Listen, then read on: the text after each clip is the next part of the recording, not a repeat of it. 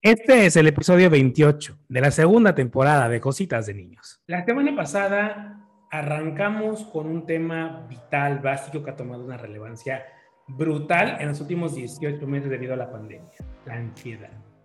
En todos lados encuentras información sobre la ansiedad.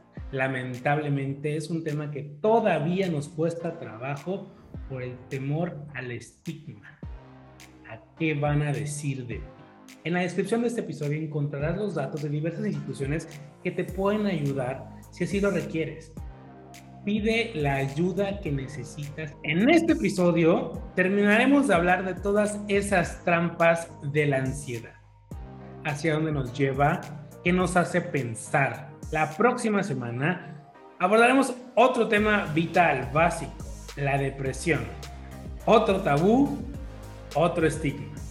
Lamentable en pleno 2021 que sigamos arrastrando con todas esas etiquetas absurdas que han llevado a que muchas personas no atiendan su salud mental.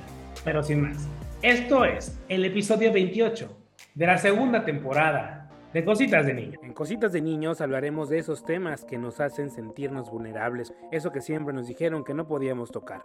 Junto a expertos y amigos abordaremos desde una perspectiva abierta y clara esos asuntos que nos harán confrontarnos con nosotros mismos. Yo soy Víctor Cuevas y esto es Cositas de Niños segunda temporada. Porque para ser hombres primero debemos dejar de ser machos. Esto rompe completamente con mi temor de que la ansiedad únicamente se trata con medicamentos. Tú estás diciendo, no, o sea, hay otras técnicas. Sí, totalmente. Y esas técnicas, em, cuando tú empiezas a hacerlas parte de ti, ¿no? Cuando tú empiezas a hacerlas un hábito, como es el ejercicio, eh, como es entrar a conectar con las respiraciones, la meditación es muy buena para poder aprender a conocerte, ¿no? Aprender a conocer tu cuerpo, conectar nuevamente contigo desde un lugar que no es traumático, ¿no? Saber que las sensaciones de tu cuerpo no son tu enemigo, al contrario, te están dando información importante para que tú sepas qué hacer con ellas, ¿no? Pero se vuelve, yo lo llamo así como el, el gimnasio del cerebro, ¿no? Gimnasio cerebral. Porque así como vas al gym a fortalecer tus músculos, el cerebro es un músculo, ¿no? Si no lo fortaleces, si no, le, si no diriges el cerebro hacia donde tú quieres que vaya, entonces el cerebro va a ir a donde considere que es donde tiene que estar, ¿no? Para protegerte, porque al final del día es como survival mode, ¿no? Así de supervivencia, em, todo puede suceder, todo puede ser crítico, pero si yo digo, no, el día de hoy no estamos viviendo eso, no está pasando eso, estoy ahorita hablando en un cuarto cerrado, no hay nada que me esté generando conflicto, entonces regreso una vez más al presente y eso me ayuda a conectar con lo que sí es real. ¿Qué conductas tienes que evitar como persona diagnosticada con ansiedad? O sea, ¿cuáles son los don't? Lo que no debes de hacer, lo que en lugar de ayudarte, que ya más o menos lo comentabas, ¿no? Te van a, te va a afectar, o sea, o sea, como... Esos triggers, ¿no? Lo que estás buscando. Esas. Ajá, o sea, ¿qué, no debes de hacer porque eso te va a venir a joder más todavía? Ok. Lo primero es eh, observar tus hábitos, ¿no? ¿Cuáles son tus hábitos regulares? Eh, ¿Qué tanto duermes? El dormir es sumamente importante para una persona que tiene ansiedad porque a, menor tiempo de dormir, obviamente tu sistema nervioso está crasheado, ¿no? Está como todo el tiempo en alerta.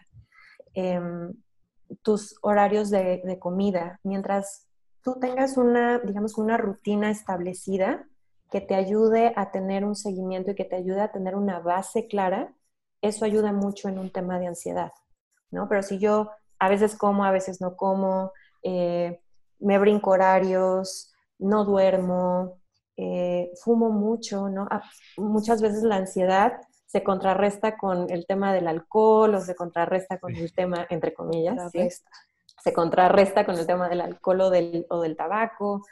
Em, y yo lo que a veces digo es, sí, cuando estás fumando lo que estás haciendo es respirar, porque estás inhalando humo y estás exhalando humo. Por eso, o sea, no es que el cigarro relaje, lo que relaja es que estás estás introduciendo aire y estás sacando aire, ¿no? Entonces, pareciera como que el cigarro es lo relajante, pero la realidad es que no. Claro.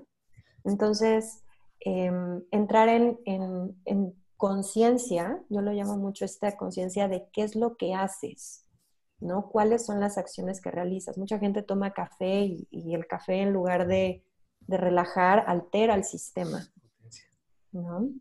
Entonces, en lugar de tomar café, lo cambio por té, por ejemplo, ¿no? O lo cambio por agua. O gente que toma muchos refrescos, muchas cosas azucaradas, entonces obviamente el azúcar está todo el tiempo disparando, eh, acelera el sistema.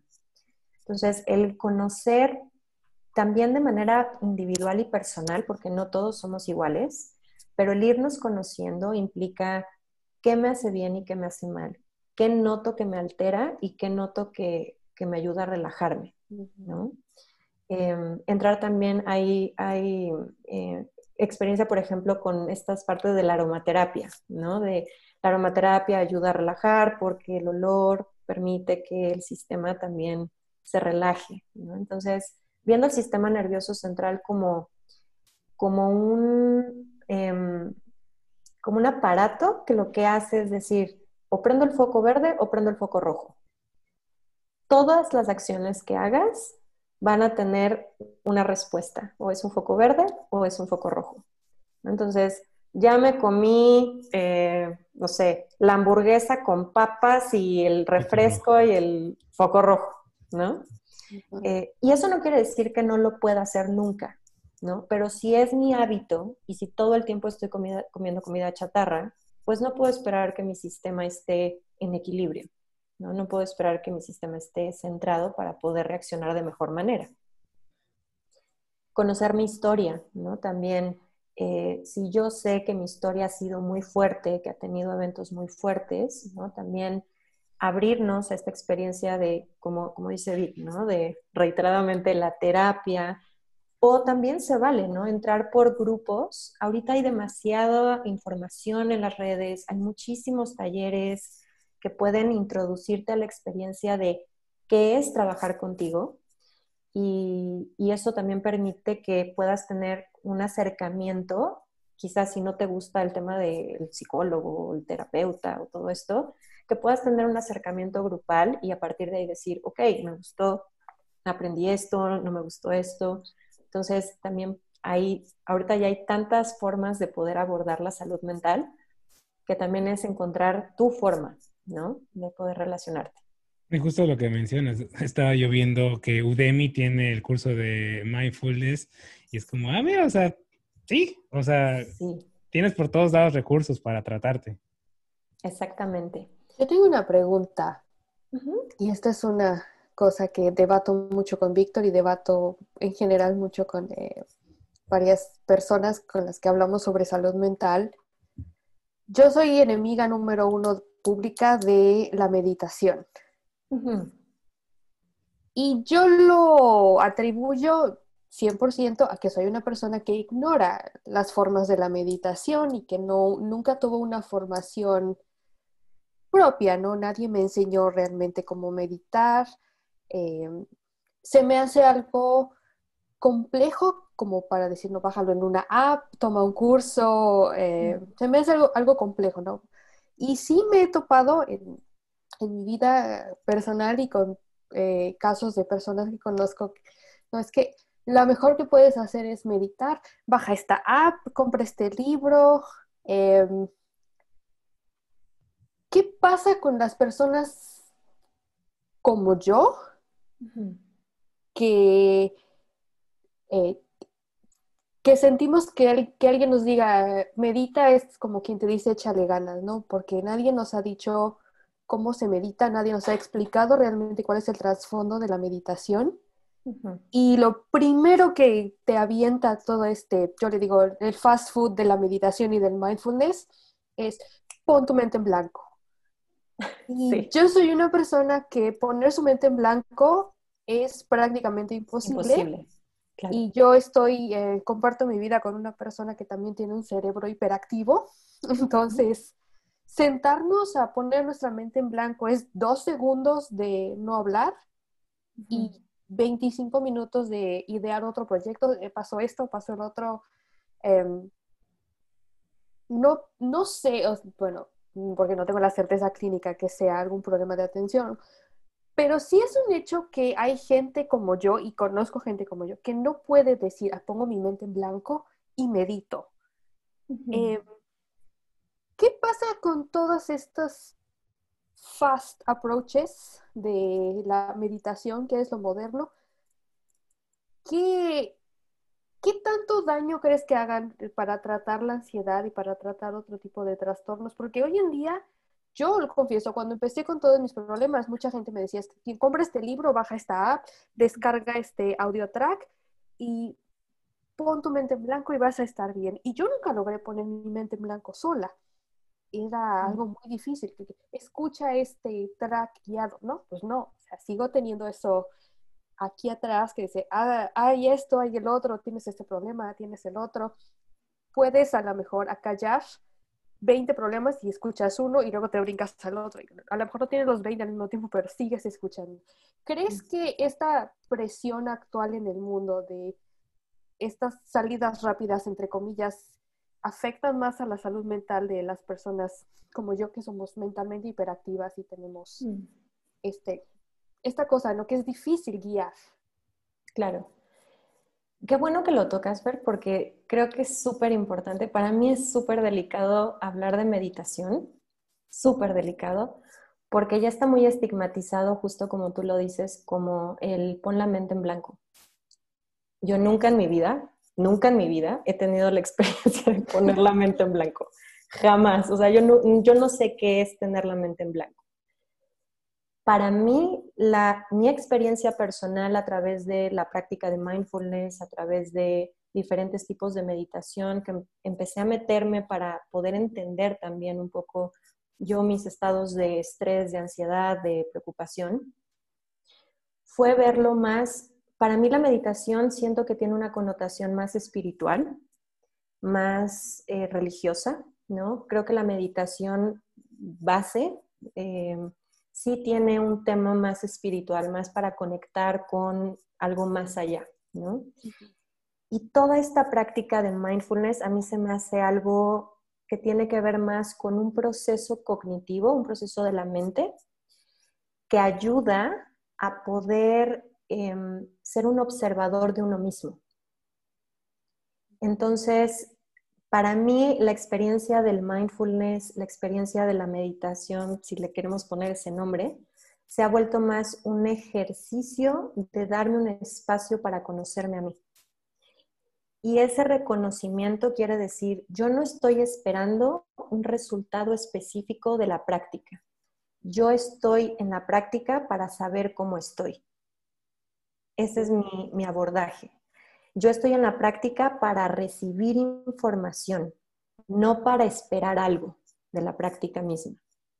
Entonces, cuando, cuando yo entro en estos estados de vamos a respirar, cuando estoy respirando estoy pensando una cantidad de cosas que van y vienen y regresan y se botan, pero ahí me empiezo a dar cuenta qué está viniendo a mi mente qué es lo que no me está dejando entrar a poner mi atención en lo que estoy haciendo. Y ahí es donde puedo ver lo que me preocupa. Mm. Entonces, en, lugar de, otra vez, en lugar de resistir a lo que sucede, observo lo que sucede, me hago amiga de lo que sucede. Y entonces, si lo que hoy llegó a mi práctica fue que no saqué al perro a pasear, que me faltó tender la ropa, que tuve varias consultas y que no salió bien esto y que me faltó cobrar y el banco y el coronavirus. Y eso es lo que está hoy actualmente, eso es lo que está en mi momento. Y lo que yo em, abogo muchísimo que hagan es que escriban, porque cuando yo bajo la información de lo que sucedió en mi práctica, entonces pongo, pensé en esto, pensé en esto, sucedió esto, pasó esto, entonces me puedo, puedo crear conciencia de lo que está generando ruido en mi vida en estos momentos o de lo que está siendo importante para mí en estos momentos. Entonces, em, a mí me gusta llamarlo más como este entrenamiento hacia reconectar con nosotros mismos, aprender de nosotros mismos y de, y de no estar en estas resistencias de debería de pasar esto. es que debería de suceder esto otro, porque ahí es donde aparece la ansiedad, en el debería, ¿no? Y entonces, obviamente, si me dicen pon la mente en blanco, ya me están diciendo a dónde tengo que llegar. Exacto. ¿no? O sea, ya, ya, tengo que llegar allá. Y entonces el es fin como... resultado perfecto de esto debe ser. Exacto. Y nuevamente. Pantalón de yoga, tu mente en blanco. Exacto. Y es una reiteración que puede estar tocando heridas de no soy capaz, no puedo, no tengo, entonces no, no, yo soy la que está mal porque todo el mundo pone la mente en blanco y a mí no me sale, ¿no? Entonces, en lugar de alimentar esa parte, lo que yo siempre, o sea, predico en mí y, y enseño mucho en mis sesiones es, no queremos llegar a ningún lugar. Queremos entrar en compasión de lo que estamos viviendo. Y entrar en compasión, a mí me hacía mucho ruido esa palabra porque decía, ay, compasión, ¿no? O sea, como que tente compasión, ¿no? Era lástima, como, ¿no? Lástima, exacto. Y decía, ay, ¿por qué? O sea, fue como, ¿por qué la palabrita, no? Pero cuando empiezas a experimentar qué es sentir compasión por ti, es, esto es lo que estás viviendo, esto es lo que estás pasando, ¿no? Y a diferencia de lo que nos han enseñado de, esto no está bien, así no es, así no se hace, es entrar a decir, esto es lo que es. O sea, no lo estoy forzando, no estoy... que es, tengo es que lo trabajar que con es. esto. Y la misma práctica de ir aceptando lo que es empieza a ayudar a reducir la ansiedad, porque empieza a haber una aceptación incondicional de las cosas. Así se está dando, ¿no? Entonces, lo que para mí me ha dado el mindfulness es justamente esa práctica de no llegar a ningún lugar, ser receptora de información y lo que llega, llegó. Y cuando uno empieza a practicarlo, de repente hay momentos donde uno dice, órale, hoy sí conecté con la respiración y no me fui a ningún lado. Qué padre, ¿no? Un día de 20, Sí. increíble, ¿no? Pero, pero me dejo estar, ¿no? Me dejo recibir, me dejo, a veces no son pensamientos, a veces son sensaciones físicas, ¿no? A veces es como, y me pica y me duele y me, me incomoda y no me siento cómodo, y uno aquí sentado según bien zen y diciendo, es que ya se me durmió la pierna y entonces, ¿no? Pero creo que es, es, es natural y es la parte natural de, del ser humano, ¿no? De estar en constante pensamiento, ¿no? Y de hasta cuando nos dormimos estamos en procesamiento, los sueños, ¿no? Es esa parte inconsciente de estamos trabajando, está habiendo información, no No podemos frenarnos. No recuerdo qué app de las muchas de fast food he visto anunciada. Tracks garantizados para que no tengas sueños y descanse tu mente. Ok. Sí. Sí, creo que el problema, el gran problema ahorita es que, como bien dices, este fast food de salud y bienestar, siento que sí afecta cuando no tienes a alguien eh, profesional acompañándote en el proceso. O sea, no, es, es como si te saliera una ronchita y bajaras una app y tú solita te diagnosticaras y tú solita te medicaras, ¿no? pasa Es- mucho. ¿Qué pasa? Que también pasa, ¿no? Pero creo que aquí el tema es cuando tú caes en manos de una persona que te sabe guiar y te sabe dar la- la- las herramientas y te sabe orientar y no lo haces tú solo con la medio información que tienes, ¿no? De las redes sociales y de lo que puede estar saliendo, porque ahí es donde obviamente aparece el, la mente en blanco, ¿no? Y es como, Sí. ¿qué es esto? ¿No? O el, vas a tener la meditación donde vas a canalizar a tus ángeles y no sé qué tanta cosa, y es como, Sí, sí, o sea, pues, sí, no, no, exacto, y, y, pues a mí no me pasó, ¿no? Entonces, eh, sí, creo que es delicado, es muy delicado, y también es, si, si tú sabes que tienes ansiedad, lo más importante es primero buscar ayuda profesional, buscar una persona que esté certificada, que tenga eh, título, ¿no? Porque también, desgraciadamente, en nuestro país se ve mucho esta parte de que eh, la psicología no, no tiene una estructura de, digamos, como de de que se pueda avalar específicamente a ciertos especialistas. De repente ya empieza a haber terapeutas de todo por todos lados. Y a mí, coaches, ¿no? Por todos lados. Y a mí sí se me hace muy delicado porque, porque sí necesita haber un seguimiento y un trabajo especializado también en ciertas áreas, ¿no? Entonces, algo que yo recomiendo mucho es que cuando vayan a pedir ayuda, pregunten si la persona que los va a ayudar es especialista en ansiedad, en depresión, en el tema que ustedes quieran trabajar, porque a veces como psicólogos también tenemos especializaciones, no sabemos de todas, de, toda la situación que, que, es el mundo, el mundo mental, ¿no? Entonces sí es importante decir en qué te especializas. Somos millennials. ¿Qué tanto las redes sociales potencializan la ansiedad, Lau? Uf, ese, ese, tema es como para una cervecita. Muchísimo, Vic. O sea, es una cosa, es un bombardeo constante de información y de estereotipos, ¿no? Si antes eran las revistas y la televisión, pues ahora estamos todo el tiempo conectados al teléfono y todo el tiempo estamos recibiendo información de lo que debemos ser, lo que tenemos que cambiar, a dónde tenemos que llegar, físicamente cómo nos tenemos que ver, eh, la vida que tenemos que tener, ¿no? O sea, todas estas redes sociales que, que son filtros y filtros y filtros de información de felicidad absoluta, eh, realización extrema, éxitos por todos lados.